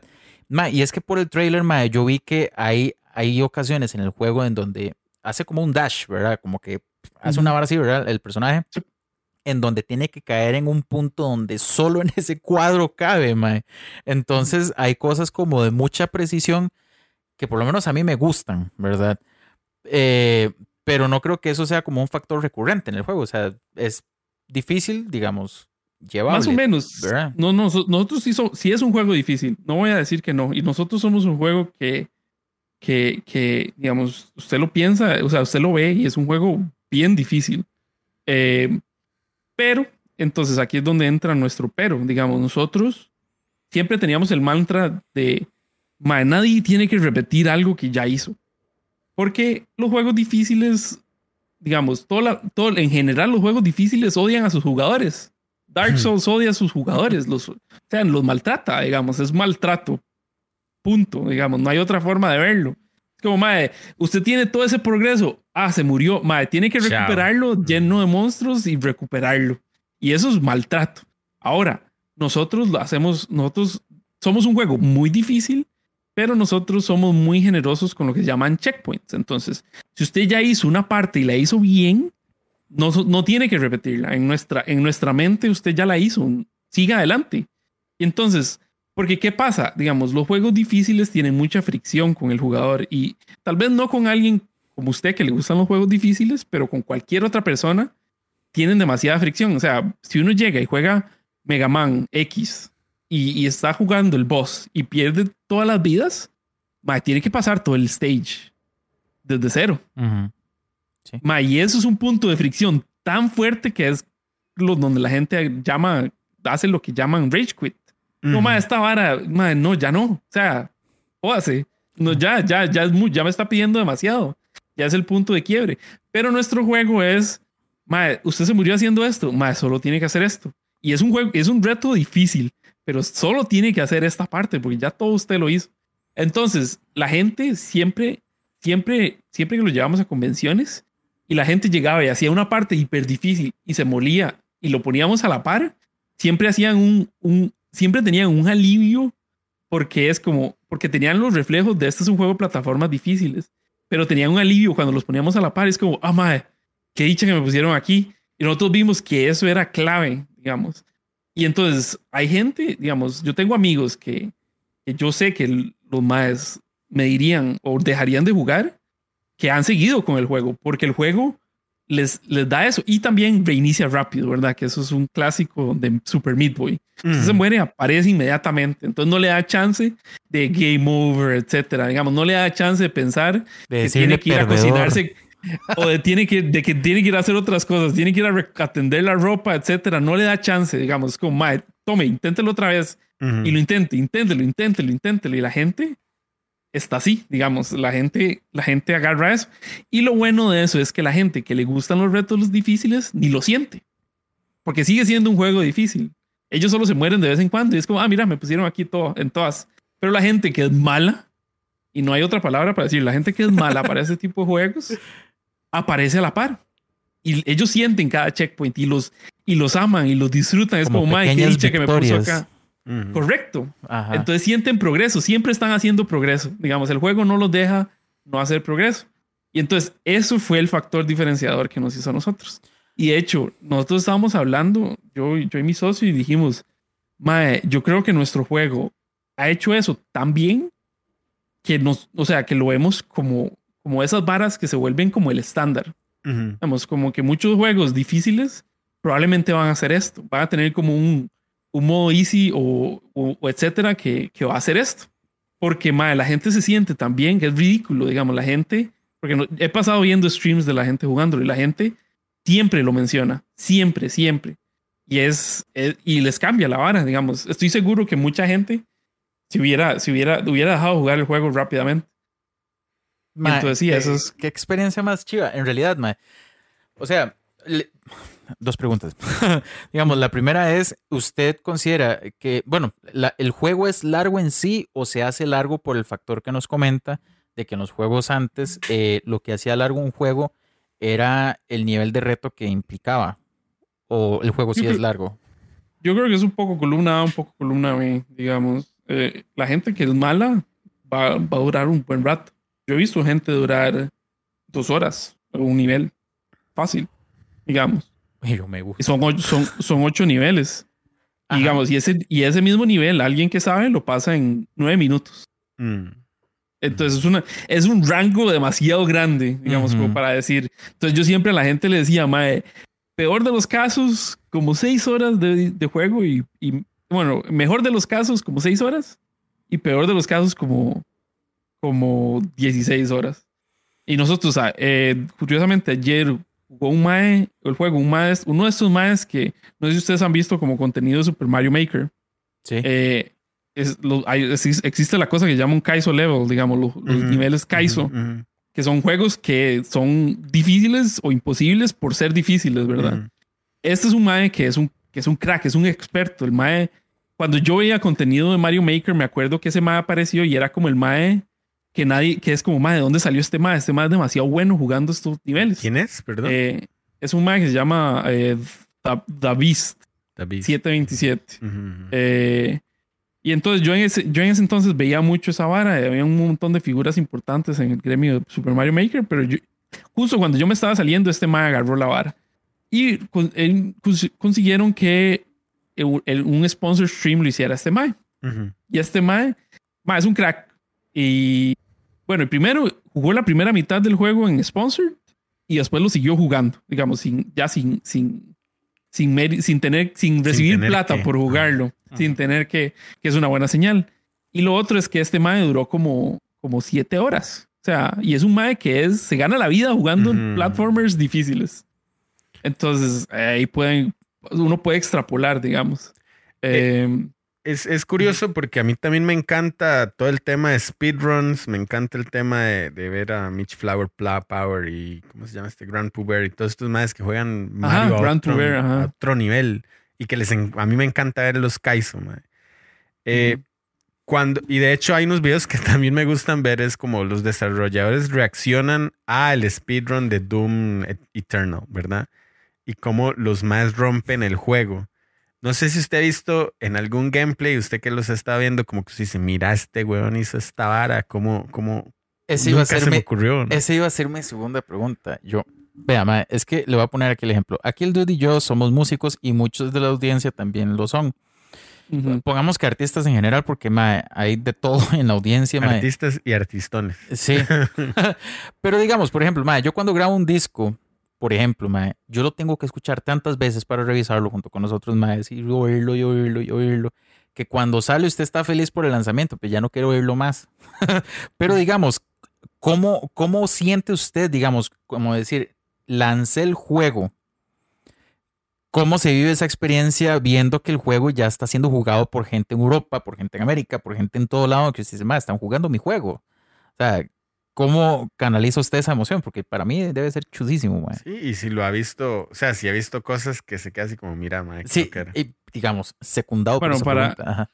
Bueno, primero va a ser la primera pregunta, porque usted le robó así el campo, así violentamente a- al compa. Ma, es que yo, yo le dije, "Ma, tengo dos preguntas. Esa iba a ser la segunda.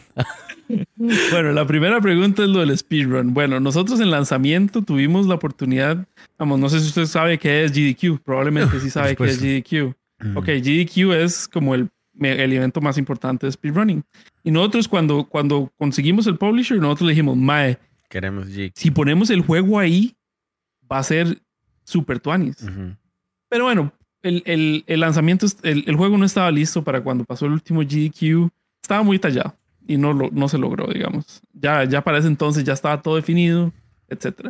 Pero en Europa hay un segundo torneo que yo no conocía, pero al parecer es gigante, digamos, que se llama el ESA, que se llama European Speedrunners Assembly, que es como el Nice. GDQ europeo. Ajá. Y ese mae se daba cuando nosotros estábamos lanzando el juego. Y entonces hicimos una vara ahí y entonces una de las varas, una de las cosas es mae, van a haber dos maes que hacen un relay race, que digamos se pasan control de los primeros cuatro niveles en el evento. Mae, los maes, bueno, primero no rompieron el juego. No, nada, nada hiper roto. Porque yo creo que es muy poco tiempo para llegar a ese punto. Eh, mae, pero si hicieron cosas que nosotros decíamos, ah, mae, nosotros no sabemos que se podía hacer eso. Eh, y era- o sea, y nosotros estuvimos en la oficina viendo el evento y nosotros, mae, que tú, Anis, haz- el mae que diseñó un boss, el mae lo vio y es mae, wow, no sabía que eso se podía hacer. Entonces, es como sorprendente por ese lado. Ahora, para. eh, y bueno, y ahorita con los de speedrunners, eh, también para, para, para no saltar de tema, eh, el juego siempre fue muy como. como es muy, eh, el juego tiene mucha velocidad, mucha precisión. Entonces, como, es como lo que le encantan a los speedrunners. Y la gente siempre es como, "Mae, yo quiero ver a alguien haciendo esto rápido. Eh, y bueno, eh, y, eh, y han habido, digamos, bueno, pasó ese evento. Ya hoy un Mae dijo, Mae, hice un run que el Mae se le estaba jodiendo la compu y creo, no sé por qué, pero cuando el juego se le crashea la vara. Pero el Mae grabó su run del todo el juego y lo grabó ahí en YouTube. Y el Mae dijo, Mae, hice un run de YouTube, Mae, voy a sumitear a speedrun.com. Ahora, speedrun.com ujú. no sé si ustedes saben cómo funciona, pero no es como que uno les dice, Mae, agregue mi juego. Eso no es así. Speedrun Speedrun.com funciona de la siguiente forma. Alguien tiene que tomar el rol de Moderador.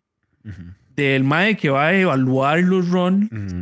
Y va a decir, "Mae, yo voy a definir las reglas, yo voy a hacer las cosas, estos son los runs que son posibles. Entonces alguien tiene que tomar ese rol. Entonces no es como que nosotros simplemente le dijimos a Speedrun, Mae, agregue nuestro juego. Y alguien me preguntó un día de estos, me dijo, Mae, tenemos que meterlo en speedrun.com. Y yo le dije, Mae, no, así no funciona. Alguien tiene que hacer la vara. Y este Mae que hizo el run hoy, Mae, sumitió la vara y ya el Mae es el moderador. Ya, ya hay un run listado para, para en speedrun.com. Entonces ya ahí está el Mae que ocupábamos. Eh, Y no es Bueno, parte de entonces, ustedes. no, no, es un Mae de Luxemburgo. tuanis aún. Un Sí. mae de Luxemburgo. Sí, Qué cool, mae. es un Mae que, o sea, yo creo que el Mae lo vio en el ESA y el Mae dijo, Mae, yo quiero jugar esto. Ujú. Eh, y bueno, la segunda pregunta de cómo se sintió el lanzamiento, mae, es, es raro, es, es tuanis. Hay muchos sentimientos, digamos, porque es, primero, digamos, ansiedad, porque uno empieza a ver las cosas como se empiezan a romper, como les conté, el play fue una pesadilla.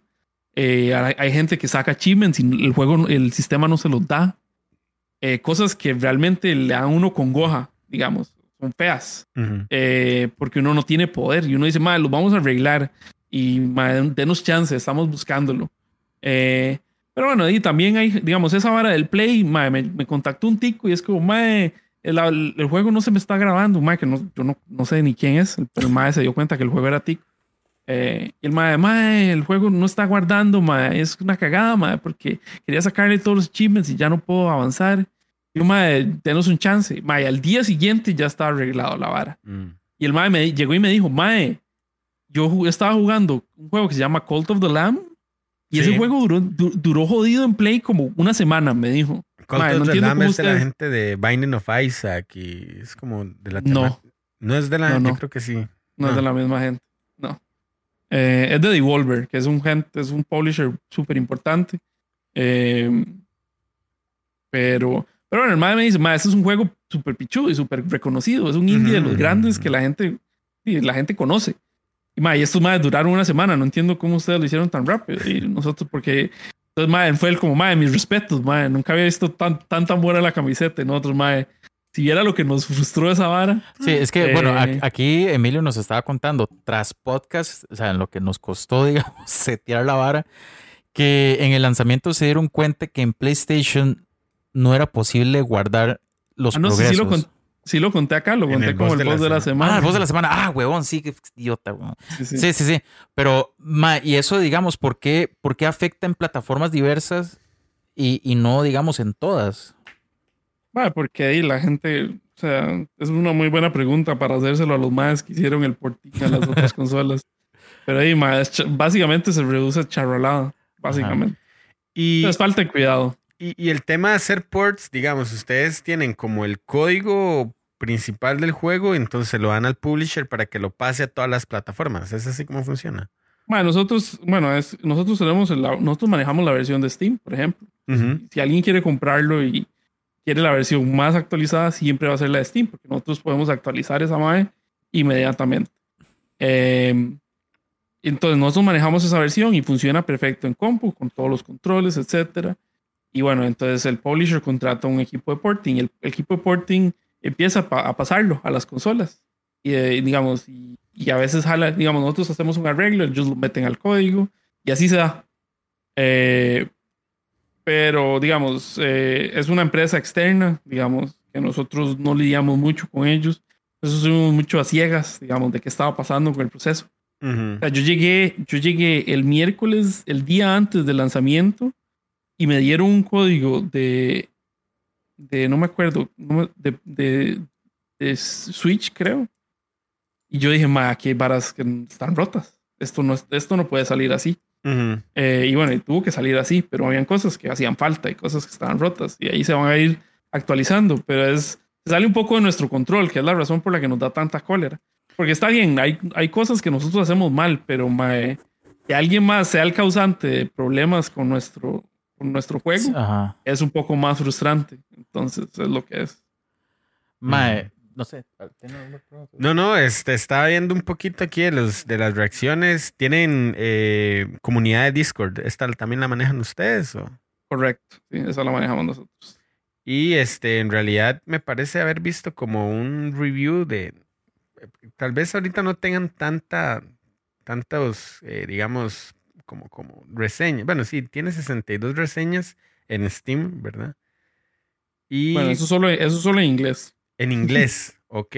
Si, ok, si, usted lo- si, usted- si usted scrollea hacia abajo, sale el número completo. Ajá. Pero son como, está como en 77 o 78. Y lo, Entonces hay unas ahí en chino que hay que traducir. A mí lo que me gusta es cuando veo que un juego dice reseñas muy positivas o muy negativas, ¿verdad? Porque incluso juegos grandes, usted ve que de pronto dicen muy negativas, como pasó con el famoso Cyberpunk, ¿verdad?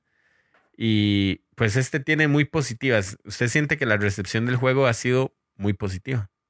Ma, ha sido excelente. Eh, en realidad solo tenemos un review negativo en Steam. Y es una MAE que es hiper arrancada. No sé, no sé dónde salió esa MAE. Pero básicamente la MAE jugó media hora. La MAE dice que es muy buena en juegos de plataformas. Ok. eh, y que es como el tipo de juegos que ella juega. Le pareció muy difícil. Y, ni siquiera, y, y- y la madre pone, no, ni siquiera llegué a la pistola, que es como, ma, es como la mitad del primer nivel. Y entonces, es, ma, todo el equipo sabe que es ma, como que el review no tiene sentido. Ujú. Entonces es como, ma, yo siento que es como, ma, eh, siempre hay gente que quiere ma, ver un juego ahí lleno de reviews positivos, ma, el negativo. Que quiere ser. Y la mae, y la mae dice, mae, yo voy a hacerle refund, etcétera, como haciendo un mega berrinche con, con el aire, digamos. Eh, porque, mae, yo estoy, yo estoy de acuerdo, yo estoy de acuerdo, digamos, yo llevo mucho tiempo haciendo juegos, digamos, yo llevo como en la industria como, como 12 años a estas alturas, llevo un montón de tiempo. Mae, críticas he escuchado por todas partes y a veces me dicen, mae, no me gusta. Hay, estos madres me dicen, mae, el juego, los colores del juego no me gustan porque no veo las cosas. Y yo, mae, perfecto, eso es, un, eso es, un, es, es una crítica súper válida. Mae, póngame un review negativo que dice eso, yo lo entiendo. Pero mae, hay críticas que son por decirlas, digamos. Hay gente que, hay gente que solo se escucha, solo se quiere escuchar hablar. Eso es el- la vara. Eh, digamos, y, y nos me ha pasado en todas partes, digamos, nosotros llevamos el juego mucho a convenciones. A veces lo llevamos a convenciones en estados. Me acuerdo que una vez me topé un argentino que el mae, el mae decía más que yo soy como hiper game designer, etcétera. El mae tenía un gorro, un top hat de esos como de meme, digamos. Sí, sí. Y el con una bufanda ahí toda extravagante. Y el mae, yo soy un game designer e hiperpichudo. Mae, ustedes lo que están haciendo mal es A, B, C y D. Y yo, mae, está bien. O sea, ya, ya inmediatamente sé que el mae está criticando por quererse escuchar hablar. Entonces, y hay gente que, digamos, y hay gente que no le gusta el juego y tiene razones válidas para hacerlo. Es como, mae, es un juego muy difícil. No me gusta. Pero digamos, pero digamos, todo bien. La, en general, la, la recepción ha sido espectacular. Digamos, no hay otra forma de describirlo. De hecho, sí, yo, yo, vemos- yo he estado escuchando, bueno, yo he estado viendo algunos unos gameplays y la gente le gusta. la música. O sea, dice que el apartado artístico, digamos, que- bueno, a mí me gusta la paleta de color. De hecho, yo cuando hi- hicimos un posteo del, del, del, del trailer en nuestras redes, a la gente le gusta mucho el hecho de que mezcla como lo mejor de varios mundos, ¿verdad? Y es que la paleta de color es como jugar con el Game Boy Pocket, ¿verdad? Que es como todo así, ese color que es como un gris verdoso, ¿verdad? Bueno, el Game Boy Pocket era azul. El Game Boy cubo, el Game Boy El original. ladrillo, dice usted. Ajá, ajá, sí, ¿verdad?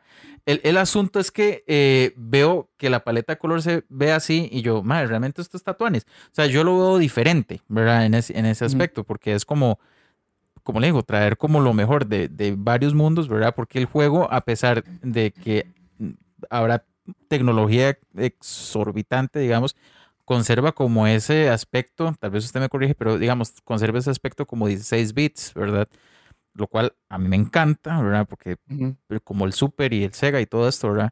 Este, pero sí, es cierto, o sea, yo, yo de los pocos que he visto, porque tampoco me he sentado a ver tantos reviews, pero digamos, de los reviews que he visto, que al menos han sido como tres, digamos, tres gameplays, a la gente le ha gustado, o sea, y eso a mí me pone también, pues, feliz, ¿verdad?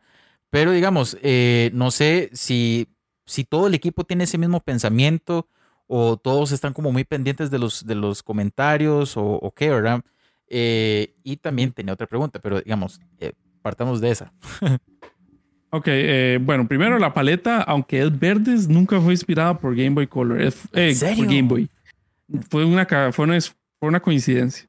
Ah. Eh, y bueno, podría, y básicamente simplemente se redujo, digamos, el artista fue como, "Ma, reduzcamos la paleta a verdes, porque me es más fácil hacer las, las, los dibujos. Básicamente, el, el uno de los dos fundadores fue el que dijo eso, man, porque él era el artista en ese entonces. Ma, hagámoslo verdes porque me es más fácil hacer esto que hacerlos pintados. Y entonces el mae, de- en ese entonces tenía una paleta y tenía muy poquitos colores. Pero bueno, eh, cuando nosotros dijimos, mae, queremos sacar un juego de alta calidad, trajimos un mae que es muy crack en pixel art y el mae extendió la paleta y ahora se ve muchísimo más helado, mucho más HD, digamos. Ujú. Eh, entonces es una coincidencia y está bien, digamos, nosotros, yo rara vez, ah, si alguien me pregunta, yo le digo que no, que no fue a propósito, pero no, no me molesto en decirle a la gente que no es de Game Boy, porque la gente lo relaciona como quiere. Es que, bueno, es un dato curioso. Entonces, yo lo Ajá, relacioné así, es- está muy cool, Sí. está muy, muy, muy cool.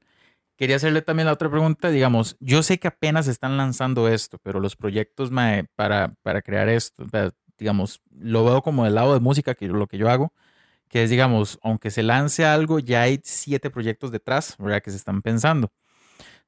Digamos, ante una buena recepción, a, a pesar de que no tiene un mes el juego, digamos, eh, si tienen planes como para extender este juego como una segunda parte o darle al juego como una saga o algo por el Bueno, el, estilo.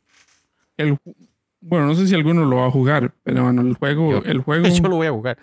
bueno, le, le importa que le spoilee cosas. Dele, dele, porque me, o sea, quien me lo spoilea es usted, entonces no importa. Está bien, pero bueno, el juego originalmente fue pensado como una serie de cinco juegos. Desde el puro inicio. Nada, wow, mae, bastante. Entonces, cada, eh, digamos, porque es un, es, el MA es un, es, es un planeta cúbico, ¿verdad? Ujú. Como dice el nombre. Eh, y Edge, digamos, es un planeta que tiene seis lados, dos, dos polos que están congelados y cuatro lados. Eh, y Edge es, el- es, es la historia de la invasión desde la perspectiva de un lado del cubo. Entonces, en, todas las, en todos los lados se da la invasión de cierta forma. Entonces, como que eh, en paralelo van a salir cuatro juegos donde, digamos, eh, hay, digamos, voy a buscar una imagen. No sé si la puedo mostrar, pero voy a buscarla. Igual creo que le, le puede dar compartir pantalla. Ahí lo. Bueno, igual voy a, O, o nos, que nos la pasa y yo la, la cargo aquí un toquecito. voy a buscarlo porque es un un mae random japonés que puso, lo- la puso en el tweet, pero no la tengo a mano. Ah, bueno, no, no la encontré. Bueno, no importa. El punto es que cada juego, digamos, por ejemplo, el segundo juego es una paleta de rojos. Mm. El tercer juego es una paleta de amarillos. El cuarto juego es una paleta de morados. Eh, entonces, como que ya, ya todo está, hay muchas cosas planeadas.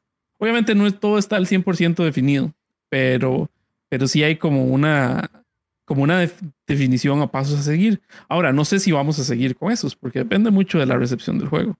Eh, hasta el momento ha sido positiva y tenemos que sentarnos y definir qué es, qué es, éxito, qué es éxito para nosotros, porque obviamente no nos podemos comparar con los grandes, ¿verdad? No es, es, es, es iluso pensar que vamos a vender tanto como Cult of the Lamb, por ejemplo, cuando salió.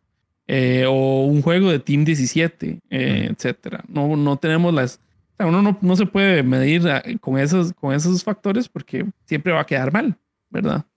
Eh, entonces, hay que, nosotros tenemos que sentarnos, pero de fin- de que hay planes para otros juegos, los hay. Ahora, no sé si se, si se darán, pero, pero definitivamente los hay. Qué cool. Ma, eso, eso me inyecta. Dave, ma, eh, yo sé que ustedes tienen el proyecto, en realidad. eh, yo aún no lo juego. eh, sí quiero jugarlo, ¿verdad? Para tener un criterio pues más, más profundo. Pero digamos, abarcan como ciertos factores que en un juego a mí sí me gusta, ¿verdad? Eh, y aún sin haberlo jugado, yo sí digo como que el juego puede ser muy bien recibido. O sea, yo sé que no tienen el mes, pero digamos, no, de aquí a cinco meses, no sé si es un tiempo prudente para que ustedes se sientan a analizar o todavía es muy pronto. Pero digo, ojalá Ah. que sí, mae. Ojalá que sí, Sí, sí les dé para más. Como punto de comparación, digamos, el, el, el publisher con el que nosotros trabajamos trabajó con un juego antes, porque es un publisher relativamente nuevo.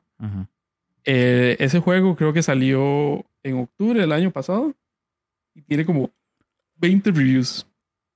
Entonces, en comparación, nosotros creo que nos ha ido súper bien. Mm. Digamos, creo que a estas alturas yo creo que podemos decir que nos ha ido bien. Pero bueno, de nuevo, es que el éxito es subjetivo, entonces hay que decidir qué es, qué es lo suficientemente exitoso para seguir. Pero bueno, son, son conversaciones internas que Sí. hay que tener. Sí, sí, exacto. Sentarse un ratito. Es interesante porque incluso aquí en la página de Steam que me senté a leer un poquito el, el review negativo y tampoco lo entendí, la verdad, fue como, bueno, X, lo que sea, qué varas, ¿verdad? Y es el único, curiosamente. Ahorita hay un mae sí. jugando de China. Bueno, eso es, es, es más o menos. ¿Qué es esto? O sea, yo creo que No, me no. pa- no es un mae en vivo, sí. Eh, eh, es que, bueno, en general, Ajá. en Steam tiene esa vara de live streaming, Ajá. pero nadie lo ve. Tiene un chat y toda la vara para hacer live streaming, pero nadie lo ve. Entonces la gente, la gente yo creo que en general pone, pone footage pregrabado, pero es como, Ah, un, como un secreto que nadie sabe, digamos, pero yo creo que la gente lo hace. Pues es- Eh, está interesante, la verdad. A mí me, con- yo me, me quedé pensando, como, mira, hay gente jugando. Nunca me había Sí, el- cuestionado eso. Ese es un mae, es un mae asiático, pero en Twitch sí hay gente jugándolo. De hecho, mientras ustedes, mientras hemos estado hablando y mientras estaba el caos, yo estaba viendo gente jugándolo. Y a Ah, veces les qué digo tips porque se les congela, pero hay mae, hay un mae ahorita que no ni idea de dónde salió. El mae es hiper fan de Super Meat Boy y el mae dijo, mae, ese es el tipo de juegos que me encantan y lo encontró. Yo le dije, mae, ¿cómo encontró el juego? Y porque pensé que no se lo vio en otro stream, lo vio en el evento de speedrunning de lanzamiento. Y el mae, mae, no, yo, el mae me dijo, mae, mi, mi tab de noticias de Google, como sabe que soy un fiebre platformer, solo me Ah. habla de platformers indies. Y entonces el mae, vi que este salió para Switch y como yo, y como yo no tengo Switch, lo compré para Steam. Eh, entonces ahí está el mae jugando y el mae le cuadra, digamos. Mae lo, mae lo ha pasado jugando, es como el tercer día que lo juega, digamos. Eh, y es un mae, digamos, de nuevo, es, es difícil, digamos, como salirse, salirse de la vara, pero a veces uno tiene que ser como subjetivo y es como, ok, sí. Mis amigos me dicen que les gusta porque Porque son son los mis amigos. amigos, eh, etcétera. Hay gente que tiene biases, Ujú. pero mae, la gente en, en el internet es, Le tira es a la. sí, es, tiene, no tiene corazón, digamos, la gente es violenta. De hecho, estuvimos viendo el primer TikTok en el TikTok de la, del publisher de la, del primer juego, que es un juego que es como Spelunky, pero ahí tiene como una vara ahí, que es como una pareja casada, etc. Mae, los, los comentarios es como, es- Spelunky si uno no tiene plata. Mae, y ponen esas varas, mae, son súper, súper agresivos. La, el, el internet es salvaje, digamos. Porque como la gente está detrás de una cámara, detrás Es de un detrás de texto, es facilito hablar. Y eso hablan toneladas. Y, Ujú. ma, y en los Steam Reviews hay un montón de gente que nadie sabe quiénes son. Digamos, son gente que salió de la nada. Y hay gente que, nos, que, habla, que habla bien del juego y no tiene qué. Ujú. Y los Eh, tuanis de Steam es que le registra cuántas horas usted ha jugado el juego para poder hablar. O sea, como que usted dice, ma, este es un mae que ha jugado media hora. Es un mae que ha jugado dos, tres, cuatro horas. Sí, y bueno, hay un montón de gente que obviamente son como conocidos de la gente de la empresa y que tienen como, y uno ve, uno los ve porque es como hora y media. Y uno dice, man, ¿será esto lo suficiente como para determinar si el juego es tuanis? No sé. Pero uno, uno se mete ahí, hay gente que tiene 13 horas jugando, 14 horas jugando. Ah, qué cool, man. Y uno dice, ma, este mae se lo tomó muy en serio. Ujú. Eh, entonces sí, ma, es, es vacilón, pero digamos, eso es lo que nos dice a nosotros, el juego le gusta a la gente. Y en la mañana estaba viendo, y bueno, ayer en la noche estaba viendo una japonesa, random, que jugando el juego. Ma, la madre tenía una vara que en Twitch que ella habla y abajo pone como la traducción en inglés, medio bateada porque es terrible, la vara no funciona perfecto. Pero entonces yo le escribía, yo me metía a Google Translate y le decía, Mae, qué dicha que le está gustando. Y la Mae me respondía en japonés. Y así íbamos, y así nos comunicamos. Y así he hablado con un Mae francés. Hoy en la mañana había un Mae de Brasil que también estaba súper inyectado. Y entonces es como, Mae, sí, la recepción es buena, digamos. Y creo que nosotros nunca lo dudamos. Nosotros siempre supimos que teníamos un buen producto. Pero de nuevo, el Internet es, es el viejo este. Uno nunca Sí, sabe lo sí, que le va a Sí, salir. sí. Mae, ahora, que me está mencionando varios países en donde se ha jugado esto, en donde está como el grueso de la población de consumo. ¿Es aquí en Costa Rica, ya dado que ustedes son de aquí? ¿O esa vara Bueno. ha sido muy eh, así, mae, diversa? es un, es un poco, es, es- está un poco empatada, digamos. Ahorita en Costa Rica mucha gente lo compró, eh, pero creo que está como empatada con Estados. Eh, Y después como que le sigue muy de cerca, creo que China, si no me equivoco. Eh, entonces como que ahí va, digamos. Eh, pero, pero yo creo que ya, ya, yo creo que, bueno, te- esos son como datos desactualizados, pero yo creo que, y bueno, y eso es contando, porque nosotros no tenemos información de las plataformas como de Switch, de Switch, Play y Xbox, eh, solo la de Steam. eh, pero ahí, yo creo que de ahí Costa Rica se está quedando atrás porque el mercado local solo llega hasta cierto punto. Sí, en algún punto ya. Sí, Sí. claro. Bueno, dude. Dude. Este. Vamos con el saludo a los patronos. ok. Patronos son nuestros patrons, amigo. Pero Sí, sí, Más bonito imagino. decir- Efecto patronum. más bonito decirles patronos, porque al final son los que mandan la. Usted va a entender eso de quienes mandan el baile, como dicen por ahí. Sí. Tenemos el Big Ram Accelerator, Ujú. Caleb Dude, Jordan Dude Broman, Gabo Sackers, Manama, eh, no? Mr. Chronic, Mr. Crew, por ir tan rápido, dude. sí, man, Manamanito, Bienvenido. Maudi, Leland, Mamie, Los Patrons que uno no hace nada. Muy bien. Baby the Boss Sí, ese sí. The Boss. y el Brian, que tuve el honor de conocerlo el, el domingo. Ahí me, me enseñó su empresita, ¿verdad? Es un gran tipo y, y me parece muy ameno. Un agradable sujeto. Es de Churuca, Ajá. Sí, yo, yo lo. Sí. Churuca. De esos eh, lugares cartagineses que, que son como que del otro, o sea, como de allá. ¿Usted dónde es, Emilio? Yo soy de Curry. Ah, bueno. Pero de Curry no Tres Ríos, ah, porque eso es un gol que le metió Cartago a. Soy, soy del lado de Curry donde la gente de pizza no me quiere venir a, a dejar pizzas a veces. Nos pueden escribir al correo frecuencia 8 bits.gmail.com. Ah, no, ese no tiene sonido, sí es cierto. ¿Mm? Facebook, frecuencia 8 bits. Twitter, Instagram y Twitch, arroba F8 bits. Discord y WhatsApp nos pueden, pues obviamente en el link tree slash F8 bits, ahí están todas las comunidades y demás. Nos pueden escuchar en Spotify, principalmente, que es donde está este video podcast. Y en las demás este, redes como, eh, como Apple Podcast, Google Podcast y demás. Así que este, con eso terminamos el saludo a los dudes.